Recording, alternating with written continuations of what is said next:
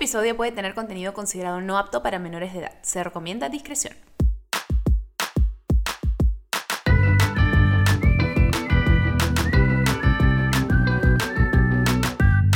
Buenas, buenas. Hello. Bienvenidos, bebés, a Bebé Escúchame, ¿cómo están el día de hoy? Estoy muy contenta que estamos retomando los podcasts. Yo sé que durante la cuarentena y bueno, con la coyuntura no hemos estado haciéndolo muy seguido, nos hemos estado comiendo algunas semanas. En realidad, subimos video, iba a decir, Santo Cristo, me equivoqué de, plataforma.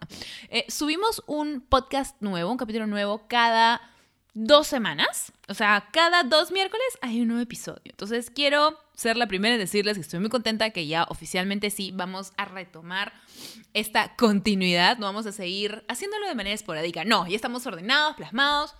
Ya nos hemos dado cuenta que vamos a tener que hacerlo de esta manera a distancia. Ya hemos hecho un plan. Y aquí estamos. Así que nada, bienvenido seas tú. ¿Cómo has estado? Hace tiempo no conversamos. ¿Qué tal tu vida? ¿Qué tal las cosas? Espero que todo bien. Yo aquí contenta, pues, como les digo, retomando esto y muy contenta también por el episodio de hoy.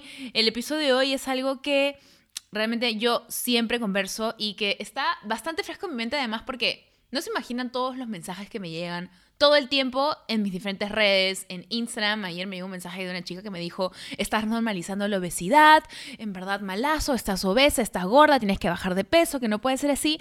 Y realmente el tema de la salud, que es, para empezar, lo que me parece que es el tema de lo del peso, empieza por la mente, empieza por lo emocional. Es indispensable que haya una conexión y un balance entre lo que es cuerpo, mente y emociones y eso es exactamente lo que cree nuestra invitada de hoy y ella cree que todo esto debe verse de manera totalmente integral. Es licenciada en nutrición, health coach, especialista en mindfulness. Actualmente hasta hace programas de alimentación consciente y sesiones de coaching. Vamos a desmitificar ese tema si realmente las dietas funcionan o no a ver, es momento de saberlo, cómo es la cosa, cómo es la nuez. Démosles la bienvenida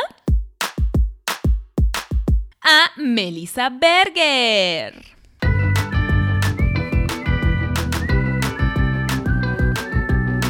Bienvenida a este podcast, mi querida Meli. Hello. Hola. Bienvenida, ¿cómo estás? Bien, ¿tú cómo estás? Te, suena, te escucho con mucha energía, bebé, me da gusto escuchar de esta manera. qué bueno, sí, estoy enérgica hoy día, me siento bien. ¿Tú qué tal? estoy emocionada.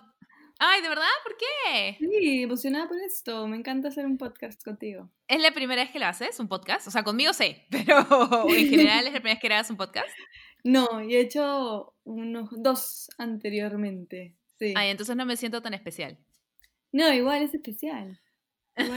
¿Por qué es especial? A ver, dímelo. Porque es la primera vez que vamos a hablar de amor propio, de quererte y, cómo la alimentación está relacionada a esto, así que me parece lindo. Estoy emocionada. Sí, como, como tú me has comentado siempre que nos juntamos, porque para los que no nos conocen somos familia política, eres prima hermana de la prima hermana de Jaime. Y nos conocemos ya desde hace algunos cuantos años. Me has visto en unos momentos no tan buenos, en otros mejores. No vamos a hablar detalles de eso. Pero eh, algo que siempre hemos compartido bastante es hablar de ese tema de, de, la alimentación, ¿no? Yo siempre te, bueno, aparte, tú ves un montón, tú me enseñaste a meditar, bueno, intentaste enseñarme a meditar en un video de YouTube, lo intenté, creo que me sirvió por un segundo y de ahí fue como, no, esto no me funciona, hasta ahora no lo puedo hacer, voy a volverlo a intentar. Pero siempre hablamos de estos temas, como tú bien dijiste, el amor propio es algo que nos une. Yo siempre hablo de esto en mis diferentes plataformas, pero me encantó que tú tuvieras un approach distinto en cuanto a lo que es la relación sana con la comida, la alimentación consciente. Cuéntanos un poquito más de, de qué se trata esto. La alimentación consciente es eh, alimentarte desde la conexión con tu cuerpo, ¿no? últimamente lo que hemos visto es que todo el mundo nos dice qué comer, cómo comer, cuándo comer, y cada vez nos desconectamos más de las señales de nuestro cuerpo y, de qué es lo que realmente nuestro cuerpo nos está pidiendo y empezamos a hacerle caso al papelito, a la tele, a la tía, a la prima. entonces la alimentación consciente es volver a tu cuerpo, volver a escucharlo, de todas maneras conocer a los alimentos para saber qué es lo que está entrando a, tu boca y, y todo esto desde el amor y no desde el miedo, que es lo que un poco la industria nos vende, ¿no?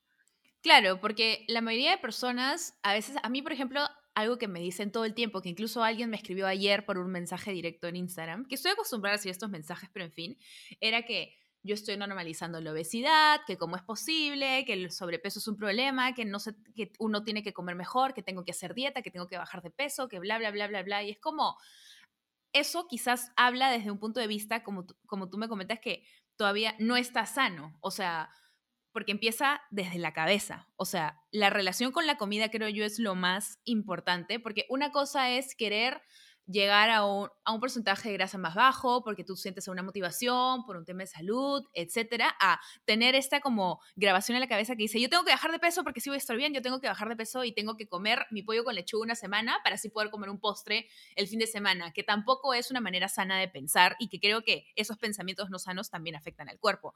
Desde tu experiencia, cuéntanos un poquito más cómo crees que eso puede realmente afectar.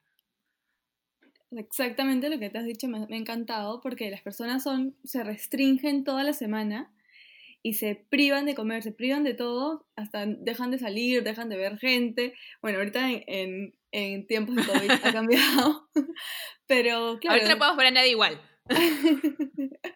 ahorita, claro, estamos restringidos de alguna manera, pero dejamos de vivir por, por tener por una expectativa, ¿no? Por tener este peso que supuestamente es ideal, por tener esa imagen que supuestamente te han vendido.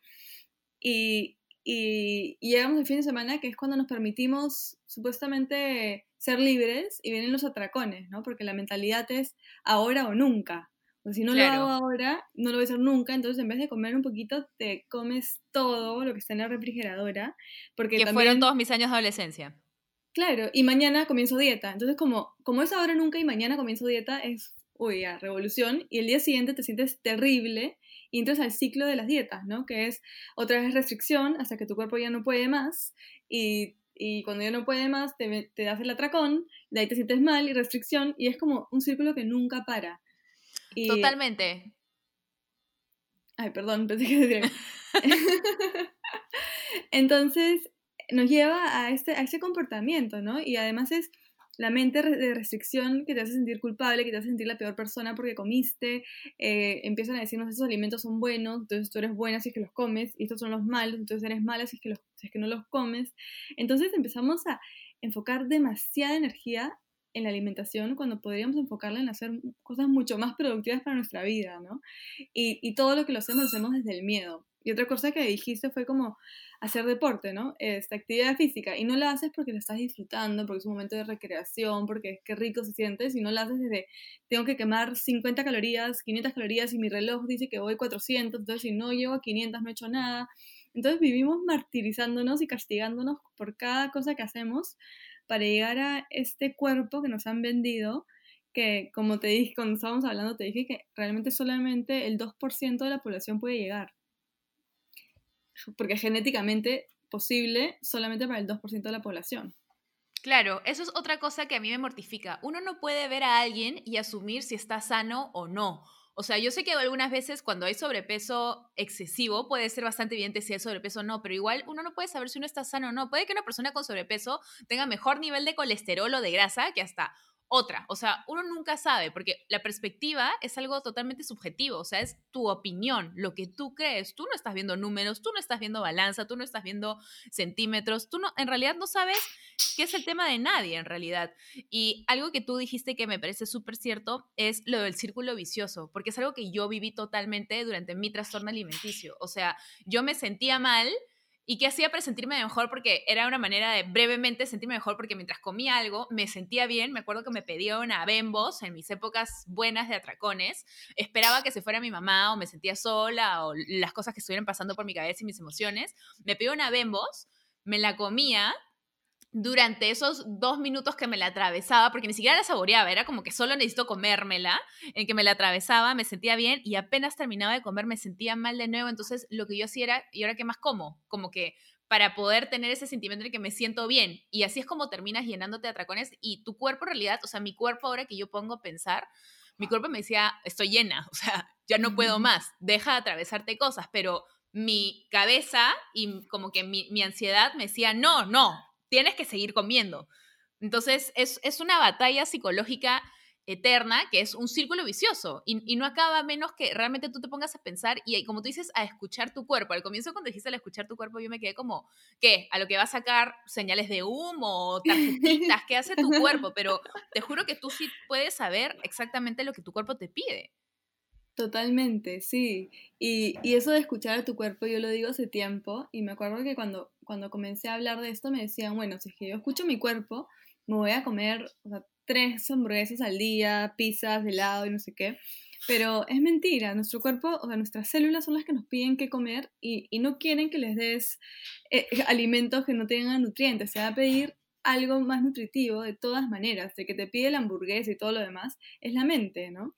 Entonces, y escuchar a tu cuerpo también viene a, lo que tú decías de sensación de saciedad y de hambre. Nuestro cuerpo nos dice y sabe hasta cuándo comer, cuánto comer, cómo comer, lo sabe, solamente que nos hemos desconectado por completo. Si te das cuenta, o sea, para un ejemplo súper sencillo, ¿no? En verano tu cuerpo te pide cosas más frías para regular la temperatura y en invierno te pide cosas más calentitas. Claro, por ejemplo, a mí no me provoca comer un chocolate en verano porque siento que se caliente y como que me, da cosita, pero en cambio sí me provoca comer un chocolate en invierno. En verano me provoca más como una paleta de frutas o algo por el estilo. Algo más fresco, ¿no es cierto? Entonces ahí es tu cuerpo pidiéndote cosas diferentes. Entonces desde ahí ya lo estás escuchando. Y es empezar a estar más atentos y a, salir del ruido de afuera, sino realmente escucharlo. Y eso en verdad nos desconectamos desde chicos, ¿no? Porque desde que somos chicos... Y ¿Cómo es que empieza esta desconexión? ¿En qué momento? Desde que somos chicos, tu mamá te dice, termínate todo el plato, ¿no es cierto? No te paras, Diana, no te paras en la mesa hasta que todo el plato esté vacío.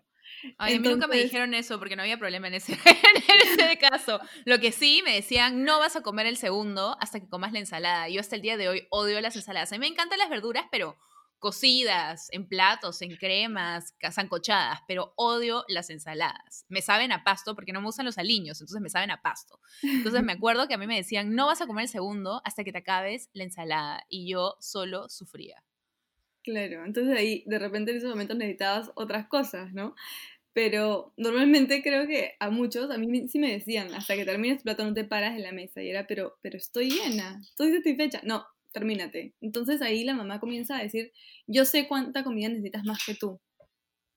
Claro. Y después... Eh, pero ¿qué pasa cuando es al revés? ¿Qué pasa cuando tú quieres seguir comiendo y te comienza? Porque en mi caso era totalmente al revés. Era un, no, tú no vas a comer esto. No, en esta, por ejemplo, en mi casa nunca, bueno, hasta el día de hoy yo no soy mucho de gaseosas, pero en mi casa de chica nunca habían postres, nunca había gaseosas. Se abría el, en la refrigeradora había granola, cornflake, bueno, eso no lo damos en la refri, ¿no? Pero yogurt light y gelatina, o sea, porque me decía que esas eran las cosas buenas que yo debía comer. Si tenía hambre no debía ir a comerme chisitos, que hasta el día de hoy adoro, pero tenía que comer, no sé, pues, come un plátano o toma de agua. Esto es bueno y esto es malo.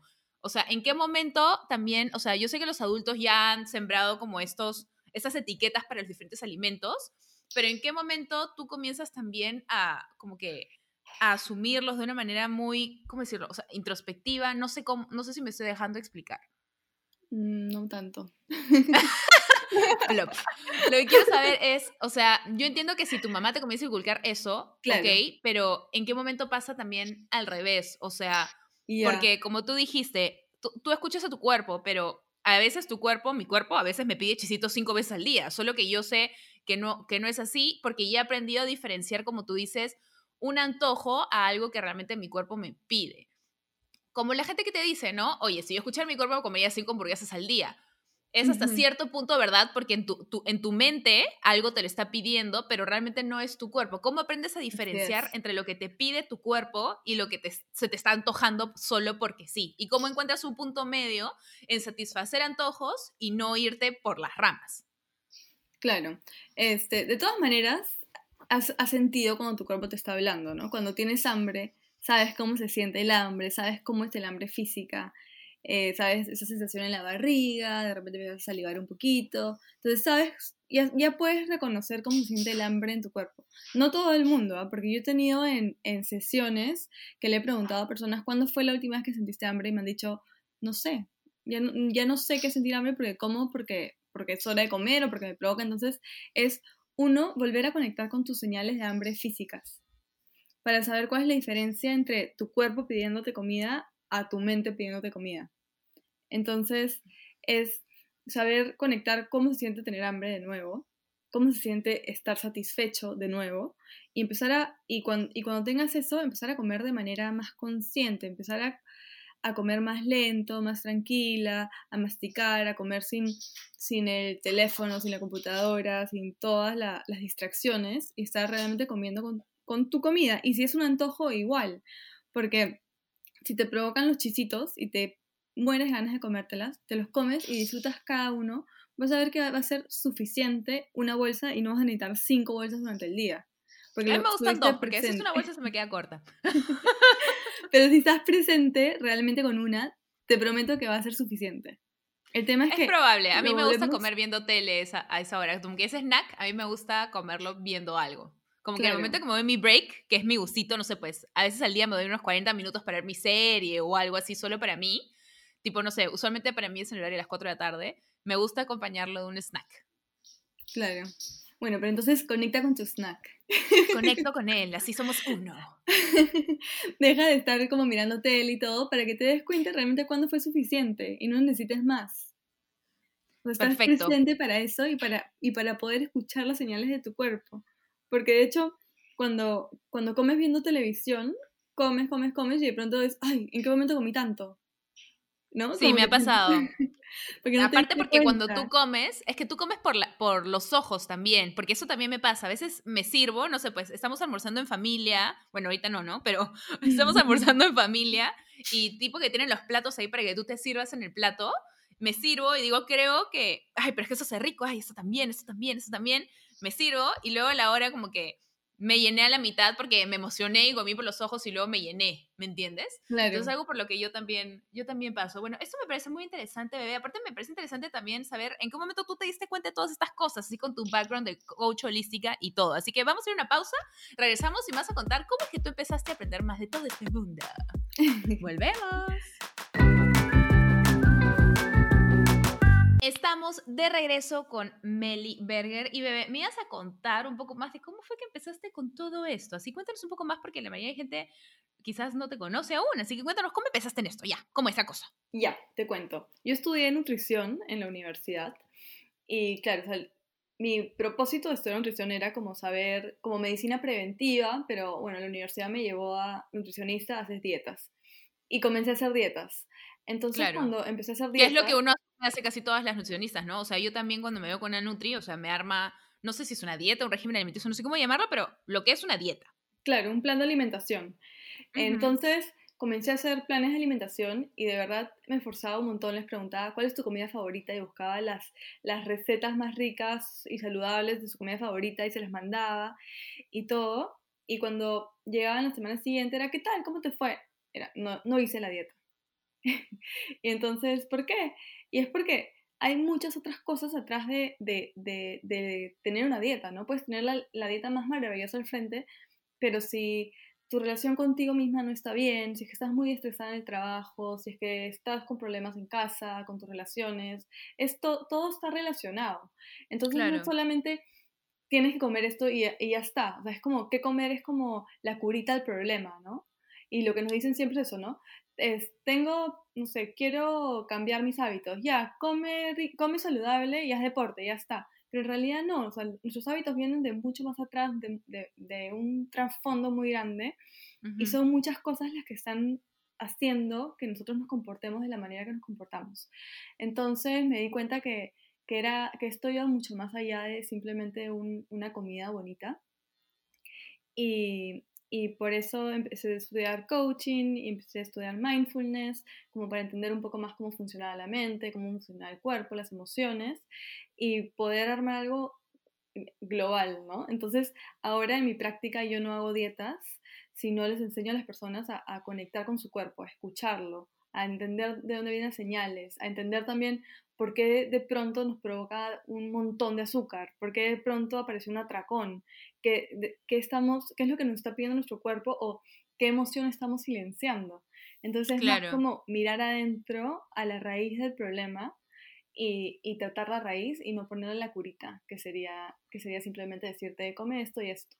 Porque claro, Porque hay toda esta, hay toda esta moda de las dietas y que si tú haces esto vas a llegar a ese cuerpo. Es como mucha gente también asocia, si bajo de peso, esta es mi solución. No es como, es el primer paso a que yo esté bien, pero no se dan cuenta que ese es solamente el aspecto superficial del problema. Como tú bien dices, hay algo mucho más profundo en ti que está sufriendo, que está pidiendo ayuda, que está diciendo, escúchame, te estoy tratando de decir algo y no me estás entendiendo. Como yo mencioné hace un rato, lo que pasaba en mis atracones era que yo de chica me sentía sola, me sentía perdida. Era una manera mía en como llenar algo que se sentía vacío dentro de mí. O sea, yo realmente lo que sentía, como tú dices, no era hambre. Yo lo que sentía es que había algo dentro de mí que estaba como vacío y tenía que llenarlo de alguna manera y yo, lo trataba de llenar con comida. Entonces, no importaba cuánta comida yo me atravesara, nunca iba a llenar ese vacío. Completamente, me ha encantado lo que has dicho. Y sí, y tenemos ese vacío que queremos llenarlo y por eso el hambre emocional nunca se satisface con comida, porque al final no estamos buscando alimentos, estamos buscando emociones, ¿no? Es sentir. Y nos han enseñado a no sentir y a no escuchar también nuestras emociones, ¿no? Es como yo no puedo estar triste, yo no puedo estar molesta, yo no puedo... Entonces nos empezamos a como, como si fuera un resorte que vamos apretando las emociones hasta que en un momento ya el resorte no da más y explota y, y, y, se manifiesta como atracón o como diferentes otros comportamientos, ¿no? Pero, entonces tú dirías que las dietas no funcionan, porque a mí sí me pasa que, ok, yo estoy en un buen momento en mi vida en el que me siento bien conmigo misma, me siento bien con mi cuerpo, pero hay momentos en los que yo, ¿sabes qué? Sé que está dándome muchos gustos últimamente, y a mucho chisito, y a mucho chocolatito, y a mucho esto y a mucho el otro. Creo que sí voy a hacer una dieta como para darme un poco más de orden y régimen. Cuando hago ese tipo de cosas en el que no estoy frustradísima y que, ay, brother, ok, esta noche en lugar de comer mi, no sé, pues lo que me diga la dieta, no sé, pues una pizzeta, lo que sea, este, que me haga yo, etcétera, no sé, pues me provocó, este día salí, ok, mañana simplemente lo retomo y se acabó, pero digamos que estoy en un momento sano en mi cabeza, o sea, yo me siento bien, no estoy cegada por el hecho de que tengo que bajar de peso. En esos casos, seguir una dieta que me da una nutricionista y no, no es que me prive absolutamente de todo, pero me da como que este, este, esta guía que yo debería seguir en cuanto a alimentación, eh, ¿dirías que eso no funciona, que está bien? O sea, en tu experiencia, ¿cómo funciona? Yo creo que siempre hay que tener flexibilidad.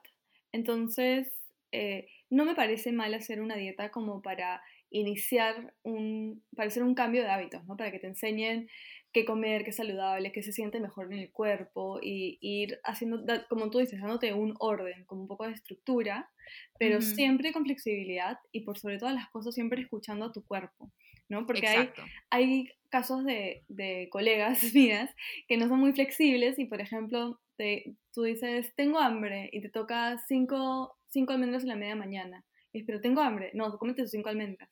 Pero en verdad es hambre. Ah, entonces tómate un vaso de agua a ver qué pasa. Y es, o sea, claro. tenemos que honrar nuestras señales de hambre. Si tengo hambre y quiero comer algo, con cinco almendras no me basta y le voy a dar a mi cuerpo lo que realmente necesita, lo que siento que lo, que lo va a llenar, ¿no? Porque es hambre física. Entonces sí ser flexible, tener esta guía que es Mostra y, y tengo un montón de amigas nutricionistas que son súper capas, pero este, tener flexibilidad y por sobre todas las cosas escuchar a tu cuerpo porque nadie, absolutamente nadie conoce más a tu cuerpo que tú misma. Claro, pero ¿qué pasa cuando uno empieza dieta? Porque eso, por ejemplo, me pasa a mí al comienzo, porque como he estado dando muchos gustitos, quizás se me agranda un poco el estómago, etcétera. Eh, y realmente estás tratando de bajar un poco las cantidades y, e igual te da hambre temprano, porque mi cuerpo es como un reloj biológico, ¿ya? O sea, yo sé qué hora es en base a cuando comienza a darme hambre. Entonces, porque yo compro, yo compro, yo como en punto a, los mismos horarios siempre. O sea, yo almuerzo religiosamente a la una, yo ceno religiosamente a las siete y media, máximo ocho. Entonces, como que, ay, ya me olvidé cuál era mi pregunta. ¿Qué es lo que te pregunté, hija mía? te estaba preguntando algo, ya me olvidé porque me fui por, por las ramas. Estabas hablando de, de qué pasa cuando las dietas Ah, ya, ya, ya me acordé a dónde iba con toda la situación. Ya, te decía qué pasa si es que efectivamente me da hambre, pero yo lo que estoy tratando es de acostumbrar a mi cuerpo a no pedirme comida tan temprano o cuando ya le he dado una cantidad pero quizás no fue suficiente. En ese aspecto, ¿cómo es el tema? Porque tampoco pues me voy a llenar un montón de comida o sí, si es que simplemente escojo los alimentos adecuados. Yo creo que sí, siempre y cuando escojas los alimentos que te está pidiendo y adecuados, porque cuando tú comienzas a, hacer, a restringirlo, o sea que viene la señal de hambre y tú le dices... Y no le das bola. Claro, dices, no, es que yo no puedo tener hambre, ¿cómo voy a tener hambre? Ya comí. Entonces tu cuerpo em, te está pidiendo comida porque la necesita, porque de repente este, está metabolizando algo, bueno, necesita nutrientes en este momento y no se los das. Entonces acá activa el, el cerebro reptiliano, que es el, la forma de supervivencia, y dice, uy, no hay comida. Hay que hacer que el metabolismo vaya más lento porque no sabemos cuándo más no va a haber comida. Estoy pidiendo comida. Claro. Entonces, o sea, te sale el tiro por la culata. Claro, por eso es que la mayoría de personas que hacen dieta rebotan. Y, está, y hay estudios que lo demuestran. La mayoría de personas que hacen dieta lo rebotan porque nuestro cuerpo no, no es que nos pide comida o no es que tiene un tamaño por molestarnos. Es porque ha entendido que tiene que tener ese tamaño para sobrevivir. Hay un libro súper interesante que habla de esto, de cómo nuestro cuerpo va teniendo el tamaño que, imagínate que tienes un esposo abusivo, ¿ya? Y entonces... Tu Dios no quiera, pero en fin. tú conoces a Jaime más tiempo que yo, tú miras. No, mentira, nada que ver. No, no, Jaime no. No es algo que se haya que bromear. Disculpen la, broma. Ok, continúa. Este, entonces, ¿qué pasa? Todas las noches duermes con él, cama y todo lo demás. Entonces empiezas a generar como espacio. O te, o te quieres ver un poco más grande para defenderte. ¿Entiendes? Entonces es como supervivencia. Interesante esto. No, sí, no, no, pensaba. Entonces, o tenemos... El cuerpo es muy inteligente. Mucha carga. Imagínate que tienes demasiada carga de estrés laboral. Entonces tienes que cargar con, un, con el trabajo, con tus hijos, con, con mil cosas. Entonces tienes muchas cosas que cargar.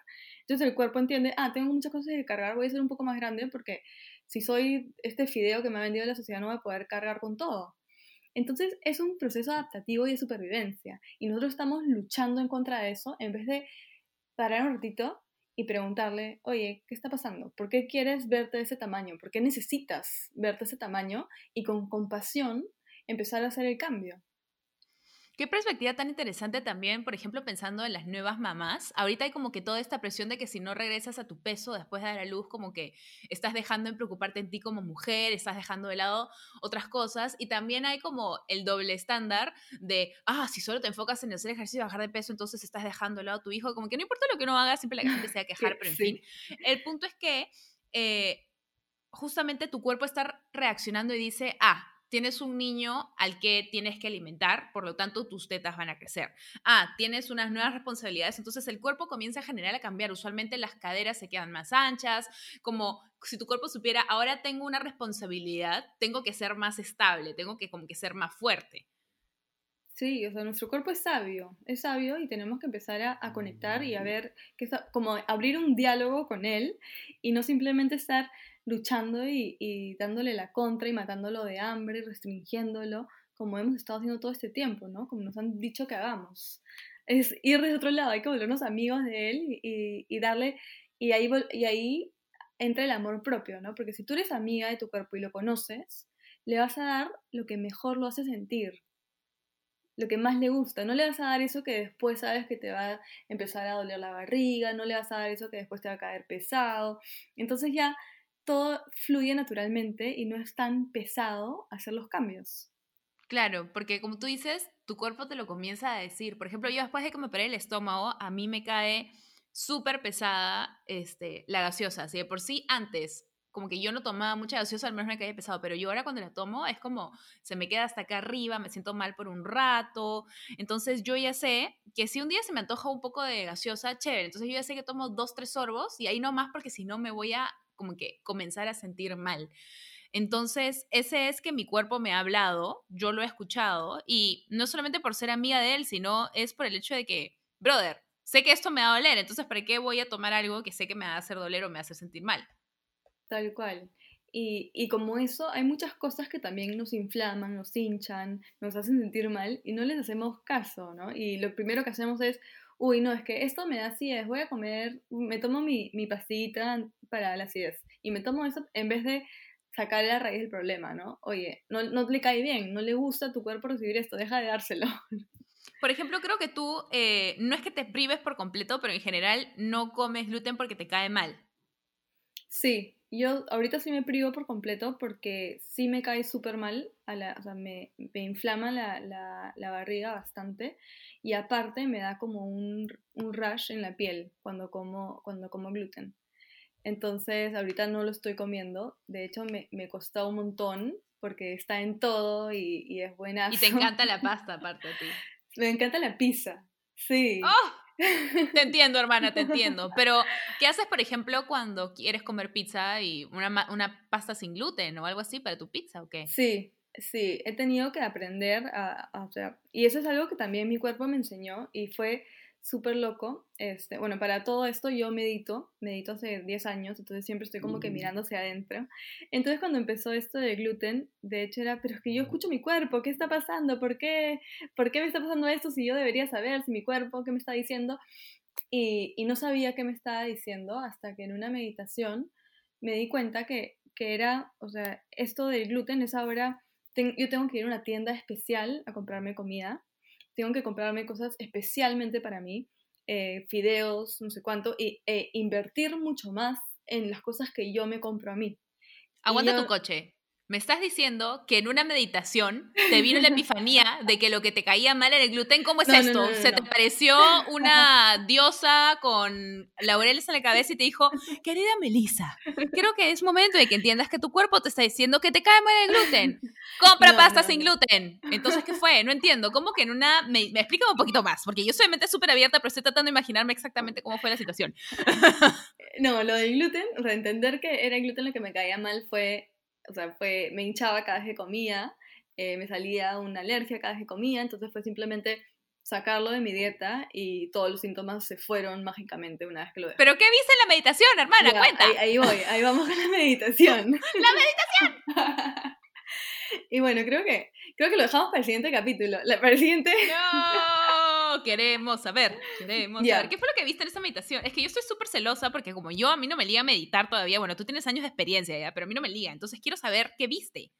Ya, entonces no es que vi algo, es como conecté la razón por la cual o sea, ¿cuál era la lección que me estaba dando mi cuerpo con este rechazo al gluten? Y era eso, era como elegirme a mí. O sea, yo soy de las que tiendo a, no sé, comprarle todo a todos y a mí como que, uy, me olvidé de mí. ¿Me entiendes? Entonces siempre era, iba al supermercado y le compraba todo a Enrique, mi esposo. Entonces le compraba, no sé, el chocolate que le gustan, la pasta que le gusta, todo lo que le gustaba y llegaba y no me había comprado nada a mí.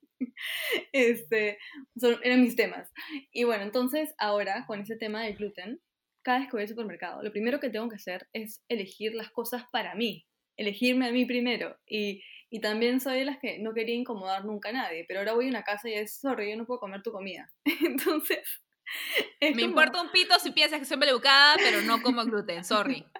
Claro, entonces es, como... o sea, te estás dando tu lugar. te estás dando tu lugar. Y eso es lo que me está enseñando a mi cuerpo. Como, es momento de darte tu lugar. Y ese es el momento clave en el que te das cuenta que el amor propio y la alimentación consciente van de la mano, porque yo al comienzo, cuando tú me hablabas de alimentación consciente, podía entender que hubiera algo que los ligara, pero no me daba cuenta realmente lo codependientes que son uno del otro. Porque sí, efectivamente, cuando tú comienzas a darte tu lugar, es así sea en decir, no, yo no puedo comer gluten, o así sea, no, yo no voy a cegarme porque tengo que llegar a esta talla solo porque así es lo que otras personas me dicen que tiene que ser así, sino que yo me pongo a mí misma primero. Y es lo que tú hiciste también con este tema de tu alimentación. No importa si es o dejar el gluten o comenzar a comer chocolate de nuevo, no importa cuál sea la situación, es el hecho de ponerte a ti y tus necesidades y tu bienestar mental primero. Sí, y esa era la lección. Loquísimo. Así que nada. Me encanta, me parece tan romántico. Es como cuerpo, tú y yo te tengo cuerpo, así, I got you, somos amigos y yo voy a estar siempre aquí a tu lado para que sigamos juntos en esto. Porque aparte tu cuerpo siempre está contigo toda la vida, pues. Tal cual. Y qué lindo verlo así, ¿no? No como el que me traiciona, el que no entra en el molde, no es como el, el que tiene que ser de esta manera y perfecto y mete la barriga, sino eres mi compañero de por vida y vamos a estar juntos y te voy a cuidar porque, porque vamos, estamos en este viaje juntos. Exacto, me encanta, es tan romántico, especialmente tan contrastante con como, fue mi realidad casi toda mi, la mayor parte de mi vida en realidad, o sea, yo siempre fue como, mi cuerpo es la razón por la que o yo no tengo amigos, o yo no tengo enamorado, o yo no soy chévere, o no meto esta ropa, o no puedo verme bien, o es la razón de que yo tenga esta baja autoestima, es como el momento que te das cuenta que la culpa no es de tu cuerpo, o sea, todo empieza desde la cabeza, todo empieza por ti. Entonces, en lugar de tratar de solucionar lo que tú ves por fuera, trata de ver cómo solucionar lo que está por dentro, que es lo que realmente está mal. Bueno, no más clichés por un segundo. Vamos a hacer una pausa y volvemos para el último bloque con Meli. Estamos de regreso con mi querida Meli Berger. Habíamos estado hablando de la relación entre el amor propio y la alimentación consciente, ¿no es cierto? Entonces, ¿qué es lo que tú dirías que podría ser como un ejemplo muy claro para las personas que justamente están pasando por esa situación en la que dicen, no, mi cuerpo es mi peor enemigo en realidad. Si yo arreglo mi cuerpo, todo va a estar bien en mi vida. Sí, eso es lo que, eso en verdad nos los han vendido, nos han hecho creer que un cuerpo perfecto es sinónimo de felicidad, ¿no? De aceptación y, y lo que tú... Las revistas, la televisión, las películas, la sociedad en general. Las tías también que te ven en la reunión familiar y dices, ay, Dianita, si fuera flaquita sería más linda, encontrarías novio. Eso me decían a mí mis tías. Sí, tal cual. A mí me decían, tienes que meter la barriga siempre. A mí me decían, mete barriga, saca poto, saca teta. Me estresaba horrible. Y eso es una como objetización del cuerpo femenino. ¿Por qué a los hombres no les decían esas cosas? nosotras nomás, desde chiquititas. Desde chiquitas mete la barriga. No tiene sentido. Y bueno, y es que nos han vendido la idea de que nos van a querer solamente si es que somos flacas, solamente si entramos en el molde. Y hay muchísimos testimonios de personas que llegan al peso ideal y dicen, oye, me adelgacé, pero no soy feliz. No entiendo. Y es porque la felicidad no está en un cuerpo, no está en un peso, la felicidad, la felicidad está adentro y se cultiva de adentro. Y el querer a tu cuerpo puede ser difícil al principio, porque nos han vendido una imagen que tiene que ser así y hemos elegido creerles, pero puedes comenzar por tener gratitud por lo, todo lo que ya hace tu cuerpo por ti. ¿no? Porque te transporta, porque respiras, porque te deja pensar. Entonces, si es que aún no puedes decir te amo y te adoro, eres perfecto, puedes por lo menos empezar a decir gracias por todo lo que haces. Y... Claro, gracias porque tengo salud, gracias porque, eh, no lo sé, las pequeñas... ¡Ay! El timbre, ignoremos el timbre. Disculpen, pues, eso pasa cuando uno está haciendo un estudio de grabación local en su casa. Tiempos de COVID. Entonces, tiempos de COVID, hermana. Entonces, ay, ¿en qué estamos hablando? La una mental. me distraje por el timbre, maldito timbre. Ah, bueno, ya, estábamos hablando de entonces eh, las imágenes que nos ha vendido la sociedad de que así tiene que ser tu cuerpo y no es así. Hace poco yo subí un video al canal en que justamente yo reaccionaba a fotos mías del pasado, entre comillas, flaca, porque yo, perdón, me distraje ahora con mi marido, soy una de distracciones, es que es muy guapo, pues, ¿qué puedo decir? En fin, la cosa es que, eh, volviendo al tema, yo subí este video y reaccionaba a mis fotos antiguas flaca, antes de la operación, después de la operación, porque yo a lo largo de toda mi vida subí y bajaba, subí y bajaba de peso. Y en realidad lo irónico es que yo me da cuenta que viendo las fotos, los momentos en que más flaca estaba, eran los momentos en los que realmente yo estaba más infeliz o había algo que estaba pasando en mi vida que no me hacía sentir bien. Y yo me acuerdo que en ese momento, yo ahorita veo esas fotos y digo, ala, estoy flacaza, o sea, qué bestia. Y yo en ese momento me veía el espejo y veía a alguien obeso. O sea, no importaba lo que yo vería, yo veía igual una chica llena de rollos. Y yo ahorita veo esa foto y digo, creo que jamás en la vida tuve los brazos tan flacos, ¿me entiendes? Entonces es, es bastante irónico porque uno comienza a enfocarse en que tengo que bajar de peso y sí voy a estar bien y realmente a veces cuando uno baja de peso es cuando más infeliz está, porque como tú dices, no soluciona los problemas que realmente tienes que solucionar o en los que te tienes que enfocar. Y, y como estás buscando, o sea, buscando esta felicidad fuera, es como, ya me bajé de peso, pero es que ahora tengo que tonificar mis brazos, pero es que ahora mi barriga está no sé qué. Entonces, siempre vas a encontrar un pero. Siempre, siempre, siempre te encontrar un pero que no te va a dejar ser feliz, porque no lo estás cultivando de adentro, porque no estás conectando contigo, porque estás todo buscándolo afuera, ¿no? Así que...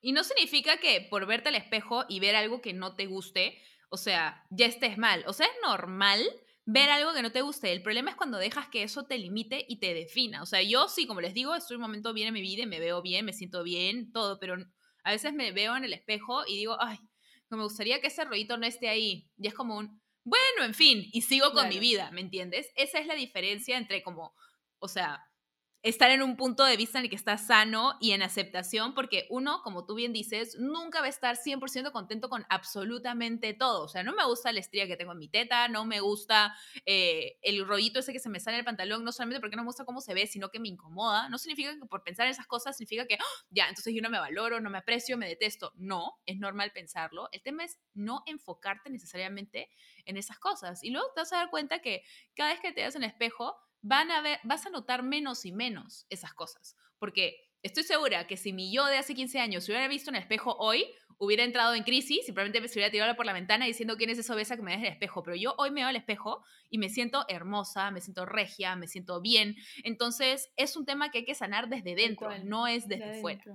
Y eso que dices del espejo, ¿no? Yo durante un montón de tiempo me acuerdo que miraba en mi espejo y buscaba el defecto. A ver, ¿cuál es el problema? Que a ver, ¿qué voy a tener que arreglar hoy? hoy día me salió un grano, o sea, en vez de mirar y decir, a ver, qué lindo, qué, qué está lindo hoy, ¿no? Porque tenemos esa mentalidad de, de, buscar directa, de frente el problema, en vez de, ya, ¿qué me gusta hoy de mí? ¿Qué pasa si cambiamos esa pregunta, no? La escribiría en mi espejo, ¿no? Como, ¿qué me gusta hoy de mí? En vez de, ¿cuál es el defecto? Claro. estamos buscando siempre el defecto. ¿Y a dónde nos lleva eso, no? Empezar a cuestionar.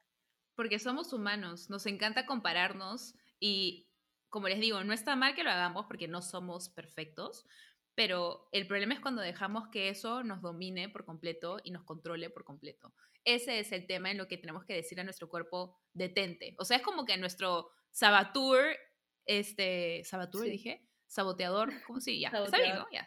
Saboteador interior que nos dice, no eres suficiente, esto no está bien. Y es como, lo terminas de escuchar, que tenga su paz en decir todo lo que tiene que decir y luego diga, tú le dices, gracias por, como dice Mama Ru, esto lo aprendí en RuPaul hace poco, esta metáfora, gracias por tu opinión, next. O sea, lo escuchas, dejas que te diga su paz y luego sigues caminando con tu vida, porque en verdad de, eso se trata. O sea, no puede uno estar enfocándose en eso porque si no, ¿en qué momento vas a vivir? Yo me acuerdo cuando una época yo me vestía no en base a lo que yo quería o cómo me hacía sentir algo o lo que yo quería expresar, porque yo hoy en día en verdad sí veo la moda la ropa como un modo de expresión y con lo que trato de divertirme y sentirme bien. Y yo en una época me vestía solamente pensando en qué me hace ver menos gorda, qué me hace ver más flaca. Y esa no es una manera en la que me gustaría vivir. Entonces, si tú hay algo que estás haciendo que no te gustaría que sea algo que tengas por lo que tengas que pasar cada día de tu vida, entonces empieza a cambiarlo. Y como Meli dijo, también es un tema de hábitos. Por eso es que, sí, como hemos dicho, las dietas, dependiendo de cómo hagas una dieta, puede que funcionen o no. Una cosa es tener un orden y tratar de desprenderte de hábitos, porque creo que un hábito se forma cuando haces dos semanas algo o algo por el estilo. Tú sabes más de eso. que en 21 días se forma el hábito. En 21 días. Gracias por corregirme, bebé.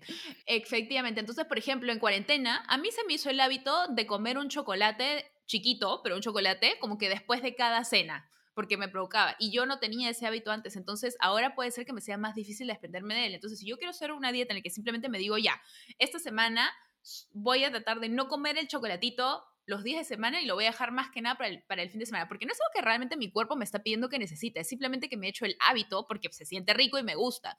Entonces, voy a hacerme ese orden y ya y poco a poco voy a ir desprendiéndome de esos hábitos. Eso que es para mí lo que en teoría es una dieta, solo que no me gusta llamar dieta, eso para mí es una dieta. Por ejemplo, yo ahorita, literal, eh, en estos días voy a juntarme con una nutricionista con la que yo ya he estado antes, porque quiero volver a tomar buenos hábitos y dejar estos hábitos malos que algunos se han adaptado durante la cuarentena. Entonces, no es que yo diga, brother, ya me tengo que despedir forever de esto y no voy a poder comer esto. Probablemente igual como un chocolatito si un día me provoca, pero es tratar de desprenderme de esos hábitos malos y yéndose una meta, pero desde un espacio mental y emocional sano. O sea, yo no digo, tengo que bajar de peso para esta fecha porque si no ya fue todo y no puedo salir en público porque la gente no puede darme así. Me importa un rábano, me importa una teta derecha, izquierda, lo que quieras, no me interesa.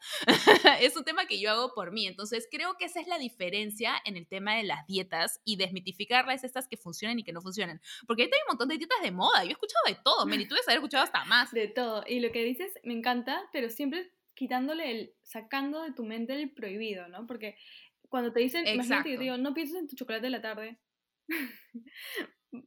Solo, voy a pensar en el maldito chocolate. Entonces, es como no, no, no prohibírtelo, sino como, oye, pop, como que se vea más ligero, ¿no? Que fluya más. ¿Puedo esta tarde no comerlo y no pasa nada? No, es como, está prohibido para mí. Porque sabes que vas a poder después. O sea, si tú no te lo restringes, porque como te digo, si un día realmente me provoca, yo sé que lo voy a poder comer y lo voy a tener ahí.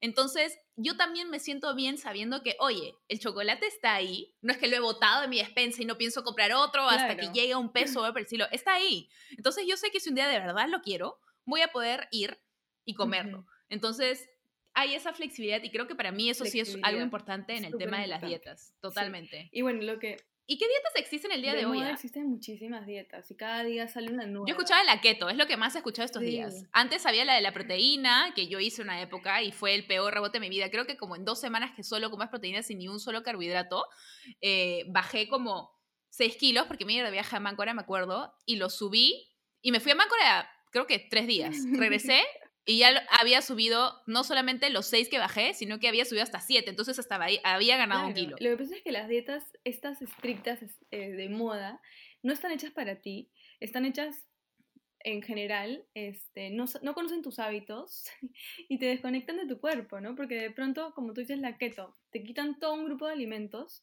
que sí, tu cuerpo sí lo necesita y te lo prohíben. Y de ahí es como cuando quieres volver a una vida normal, ¿cómo haces? Si es que has estado restringida todo este tiempo. Entonces, indudablemente rebotas porque tienes otro tipo de gasolina, ¿no?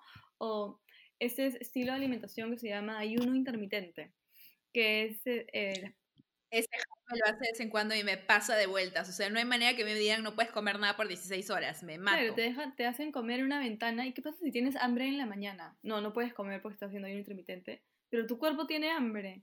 Entonces, todas estas dietas que salen de moda no están hechas para tu cuerpo, te desconectan de él porque empiezas a seguir un papelito y, ah, el papelito tiene más razón que todas las señales que te puede estar mandando tu cuerpo.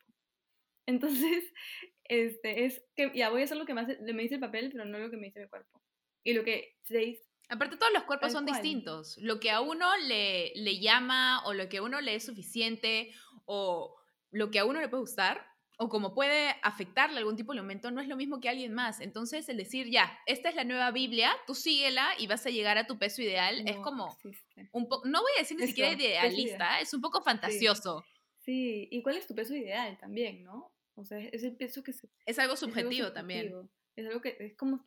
Porque no es solamente lo que dice eh, un número en una balanza, o sea, es... También depende de cómo te sientes, porque a una persona le pueden decir, porque a mí, por ejemplo, me dijeron, cuando eh, hace años, una, una nutricionista con la que estuve en una época, como que me dijo, ya, tú mides 1,73, entonces lo típico para las mujeres es que pesen 10 menos de lo que miden. Entonces tú deberías estar pesando 63 ya que mides 1,73. Y eso se me quedó grabado en la mente, no tienes idea cuánto. Creo que cuando me dijo yo era adolescente, o sea, fue hace un montón de tiempo. Entonces yo cuando el hecho de que sabía que están... Ahora no sé ni qué estaré, creo que estoy en 70, no tengo ni idea. Pero en esa época era como, si estoy en 64, brother, ¿Cómo voy a estar un kilo más? Yo no puedo estar en más de 63 porque yo mido 1,73, me mato, me muero, que no sé qué, que no sé cuánto. Y recuerdo cuando llegué a 63, yo me veía y me veía como o sea, viendo las fotos y todo, me sentía como muy flaca, no me gustaba mucho cómo se ve, y es distinto también cómo te ves con un porcentaje de grasa y un peso que con otro, o sea, yo también luego llegué a pesar 63, pero con un porcentaje de masa muscular más y con de grasa menos, o sea, como que hay muchos indicadores en juego como para decir, este es tu peso. ideal, el peso es solamente un indicador. Pero falta tu análisis de sangre, eh, tus huesos, porcentaje de agua, músculo, grasa, o sea, son muchos indicadores los que tienen que ver, así que y también cómo te sientes tú, porque puede que, ¿sabes qué? No importa lo que digan todos los referentes, yo, ¿sabes qué? Me voy a sentir bien si estoy con 5 kilos más de esto, porque, ¿sabes qué? No, no, no me funciona esto. O tu estómago te dice, yo no puedo sobrevivir en ese tamaño, necesito más. Sí. Ay, he aprendido mucho de ti hoy día, mía, me gusta. ya, ¿no? Y algo que decíamos es como aceptarte, aceptarte como eres y hacer los cambios que quieres hacer, pero desde la aceptación y el amor y el cuidado hacia tu cuerpo. ¿No? Desde el amor, o sea, hacer todos los cambios desde el amor, desde me quiero. Y, por ejemplo, quiero ser más fuerte porque quiero poder sentirme, cargar más cosas, y, pero porque me gusta, no porque quiero que se vea el músculo y que si no tengo el músculo nadie me va a querer. ¿no? Y este, cuestionarnos, creo que es súper importante cuestionarnos por qué lo estamos haciendo, para nosotros o para los demás. ¿De dónde sale todo esto, no? Exacto. Y ya como una conclusión final, porque me da mucha pena, pero ya estamos llegando al final de esto, ¿qué le podrías recomendar a las personas que nos están escuchando y, por ejemplo, te dicen, todo suena súper lindo en teoría, pero honestamente no tengo idea de cómo escuchar a mi cuerpo. Tú dijiste que tú te puedes dar cuenta cuando tu cuerpo tiene hambre o todo, pero ¿hay un ejercicio o algunas herramientas o tips que puedas darles a las personas para que puedan conectar y, escuchar más a su cuerpo? Este, en realidad yo acompaño a las personas para este proceso, pero algo que les puedo decir para empezar a ser más consciente, y es súper rápido, es aléjense del celular, del televisor y todos los otros factores que las distraen mientras que estén comiendo y conecten y saboreen sus alimentos. Estén presentes al momento de que comen para que realmente vean si les gustó, no les gustó, a qué sabe. Todo el mundo dice, me encanta comer, pero tragamos, no comemos.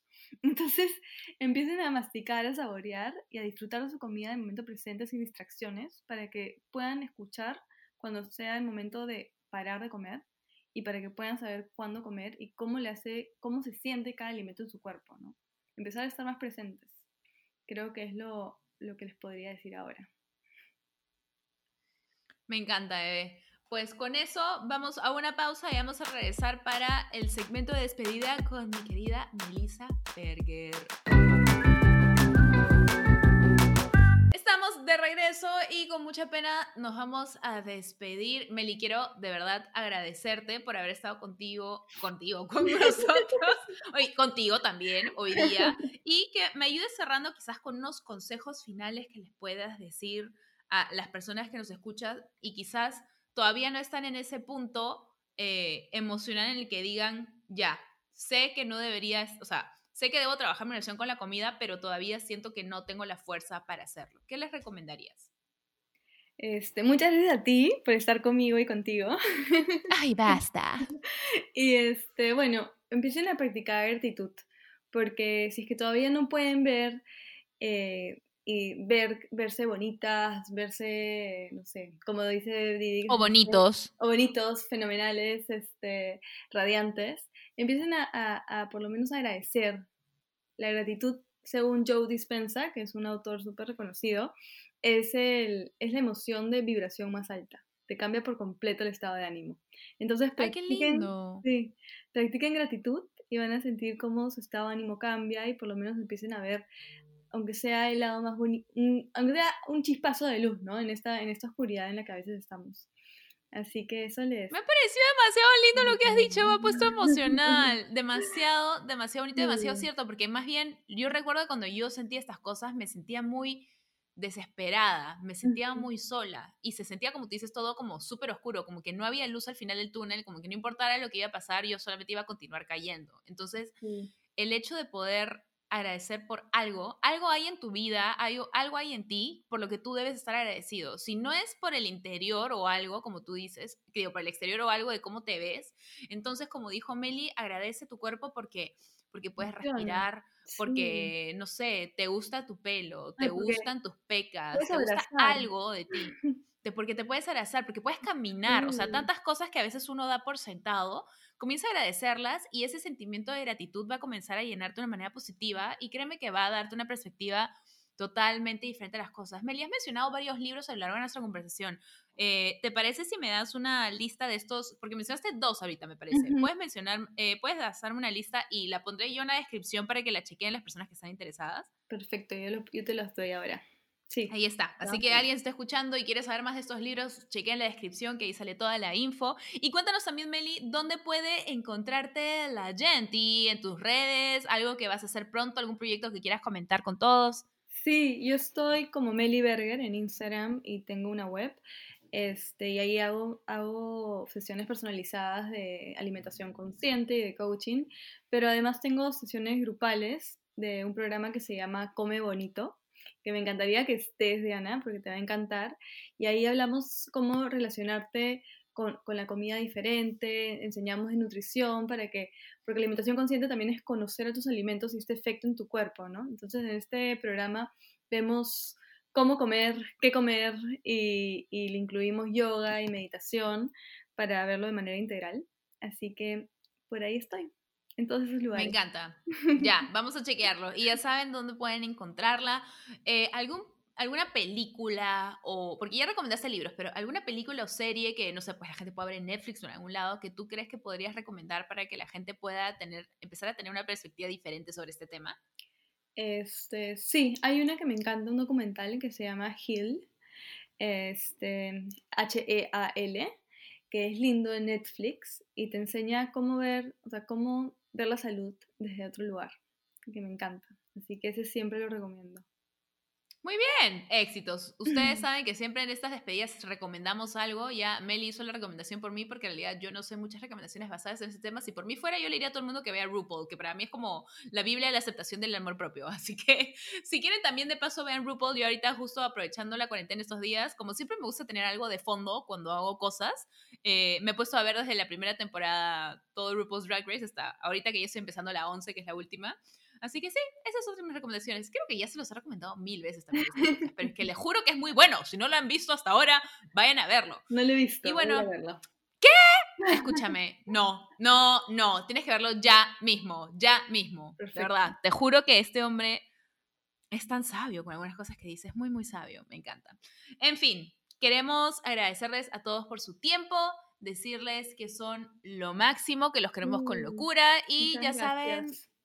No, a ti, bebé. Y a todos los que nos escuchan, bebé, escúchame. Nos vemos a la próxima. Adiós. Bye bye.